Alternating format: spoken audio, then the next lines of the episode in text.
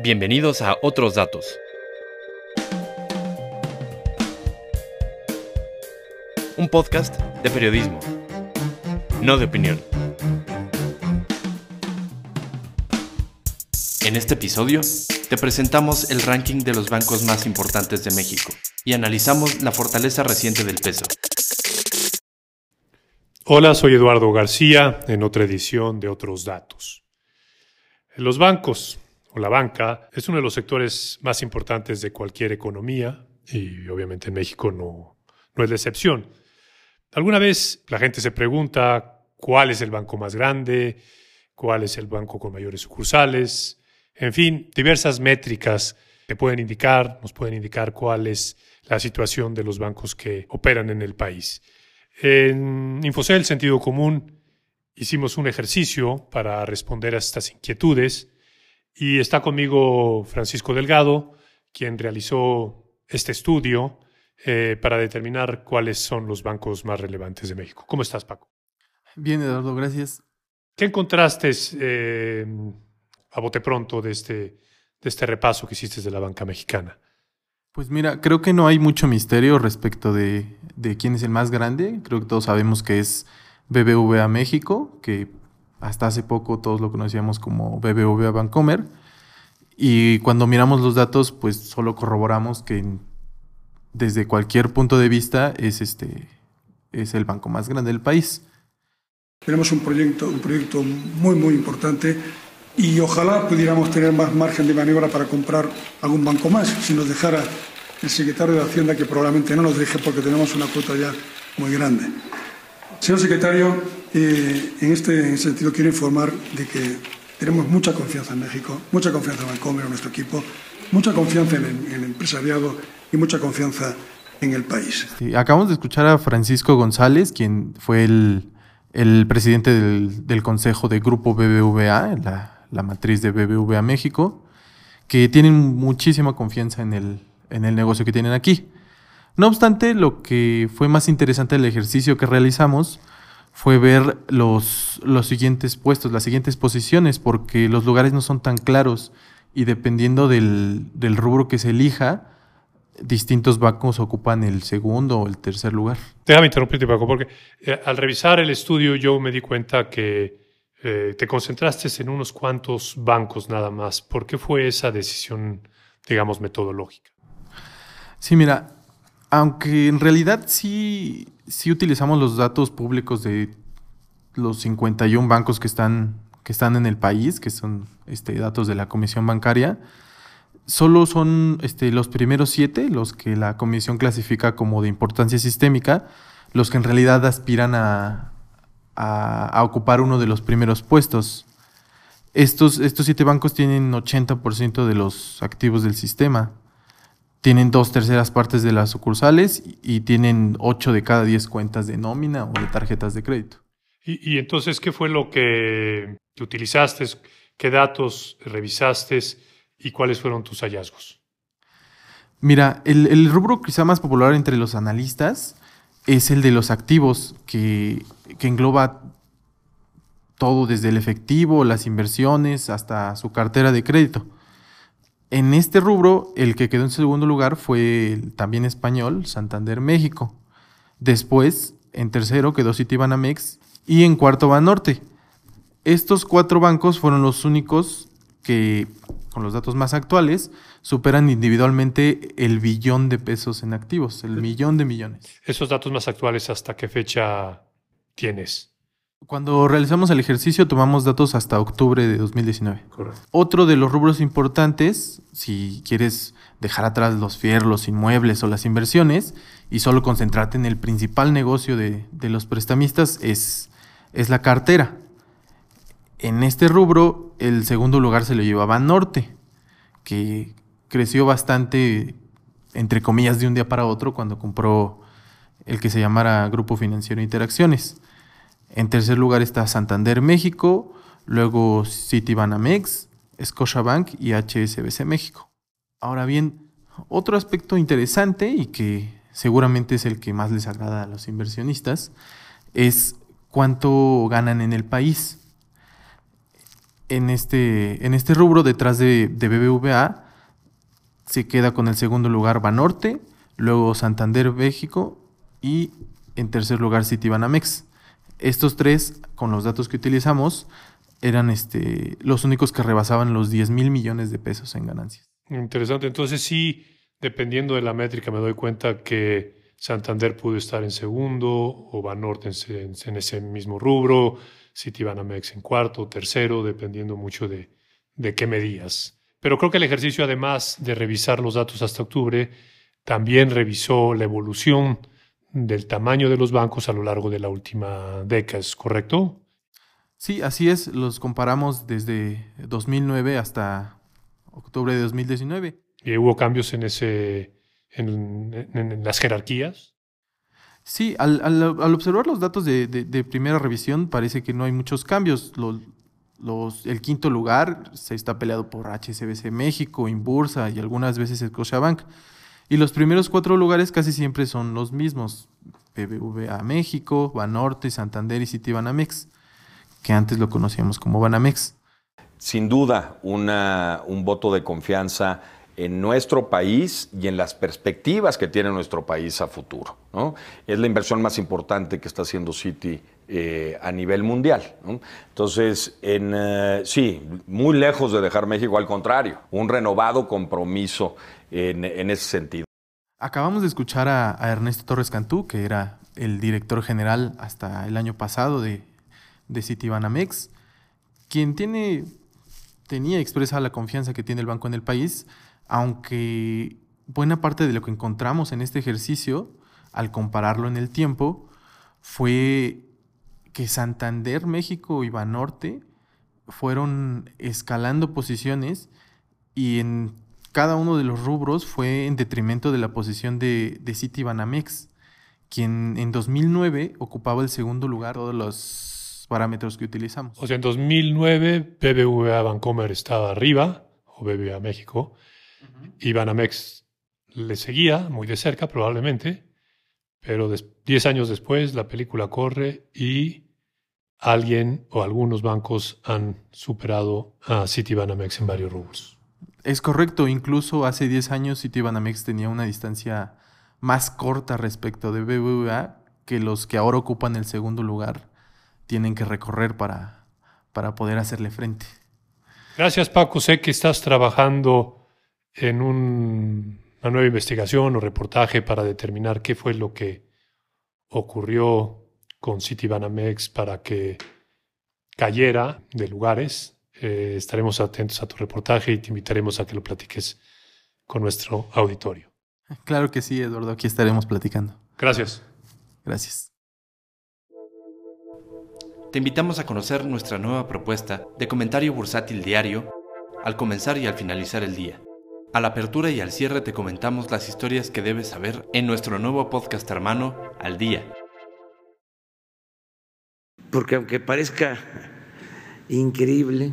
En el informe de ayer que me presentaron, eh, el peso es la moneda que más se ha eh, apreciado en el mundo con relación al dólar. Yo no sé si esto pasaba antes. Número uno, ¿eh? Por encima del yen, que es de los más fuertes, la moneda rusa. Para el presidente Andrés Manuel López Obrador, la fortaleza del peso, como escuchamos, resulta crucial para, desde su perspectiva, medir la salud de la economía mexicana. Efectivamente, la moneda de nuestro país ha registrado una fortaleza inesperada y estoy para hablar de ello con Manolo Martínez, editor de mercados de Infocel y Sentido Común. ¿Cómo estás, Manolo? Gracias, ¿qué tal? Platícanos o qué has aportado para poder entender esta fortaleza de, de nuestra moneda. Es una fortaleza que podríamos sí describir un poco increíble, puesto que la mayor parte de los analistas pronosticaban que al cierre del año pasado, en 2019, el tipo de cambio cerraría en alrededor de 19 pesos con 48 centavos por dólar pero cerró 59 centavos abajo de este consenso, es decir, en 18 pesos con 89 centavos. Incluso en estos primeros días del año, la moneda ha extendido este avance frente al dólar y ha logrado incluso ubicarse en sus niveles, en su mejor nivel de 17 meses. Ha tenido un mínimo de cierre en la semana, en, estas semanas de enero, en 18.67 pesos. Y es que esta relativa fortaleza del peso, y relativa porque recordemos que está libre a la oferta y la demanda, obedece a un factor principal. y es el diferencial de las tasas de interés entre México y otras economías incluso del mismo tamaño de desarrollo y desde luego de Estados Unidos. Pues este diferencial sigue siendo sumamente atractivo y atrae desde luego inversiones, como nos lo explica Juan Francisco Caudillo, analista técnico de Monex. Durante los últimos tres meses de 2019 y las primeras semanas del año 2020, el tipo de cambio experimentó una fuerte caída, con la que nuestra moneda llegó a apreciarse en un 8% frente al dólar, debido en parte al avance significativo de las negociaciones del acuerdo comercial entre México, Estados Unidos y Canadá, pero sobre todo al diferencial de tasas entre México y Estados Unidos. Tan solo en la última semana que ha precedido el diferencial de las tasas de los bonos mexicanos a 10 años, conocido como bono M, con el bono del Tesoro estadounidense a ese mismo plazo de 10 años, fue de 499 puntos base, es decir, casi 5 puntos porcentuales. Entonces, e, esa mayor tasa que ofrece México con sus bonos atrae capitales que obviamente generan una venta de divisa de la divisa estadounidense en el país, una compra de pesos y explica la fortaleza del peso, ¿es correcto? Exactamente, si consideramos que en una gran parte del mundo incluso hay tasas negativas, como en Japón o en Europa, pues el tener ese rendimiento de 5% evidentemente favorece las entradas de inversiones tanto en el mercado de bonos, en la renta fija, como en el mercado accionario, en la renta variable. En bonos es interesante ver cómo la participación de los extranjeros se encuentra en alrededor de 30%, con más de 2.148 billones de pesos al cierre de 2019 uno diría, bueno, parecía que la inversión no entraba al país, pero al menos en la inversión de cartera, en la inversión de renta variable sí entró, porque esto en 2018, este saldo era de 2.130 billones de pesos. Correcto. Así que hay un crecimiento eh, modesto, digámoslo, pero sigue siendo más de 2.1 billones de pesos de inversión extranjera en los bonos mexicanos. ¿Y en capitales? En capitales la historia es similar. Al cierre del año pasado, el saldo de inversión extranjera en el mercado accionario alcanzó 140 mil millones de dólares. Esto fue un eh, aumento de 10% frente al cierre de 2018. Así que sigue habiendo interés, desde luego, por invertir en eh, los papeles mexicanos y esto nos lo explica Gerardo Kopka en entrevista. Él es el director de la consultora Metaanálisis. Digo, dentro de todo hay, hay cierta confianza, ¿sí? Por un lado, porque pues este muchas veces si no hay confianza, aunque estés pagando tasas de interés muy altas, no, no llegan los inversionistas. Y bueno, por eso digo, tenemos que partir de que sí hay cierta confianza por parte de los, de los inversionistas. Y eso eso permitió que que sí que siguieran entrando capitales extranjeros eh, durante este año pues lo que llevó al tipo de cambio pues a los niveles más bajos de, de varios meses ya hay que destacar que esta confianza también se debe en parte a otros fundamentales económicos como son eh, la inflación baja, finanzas públicas estables o al menos en línea con lo presupuestado. Lo cual contrasta, Manolo, con, con, la volatilidad que, se ha observado en, en, otros mercados o incluso en los mexicanos.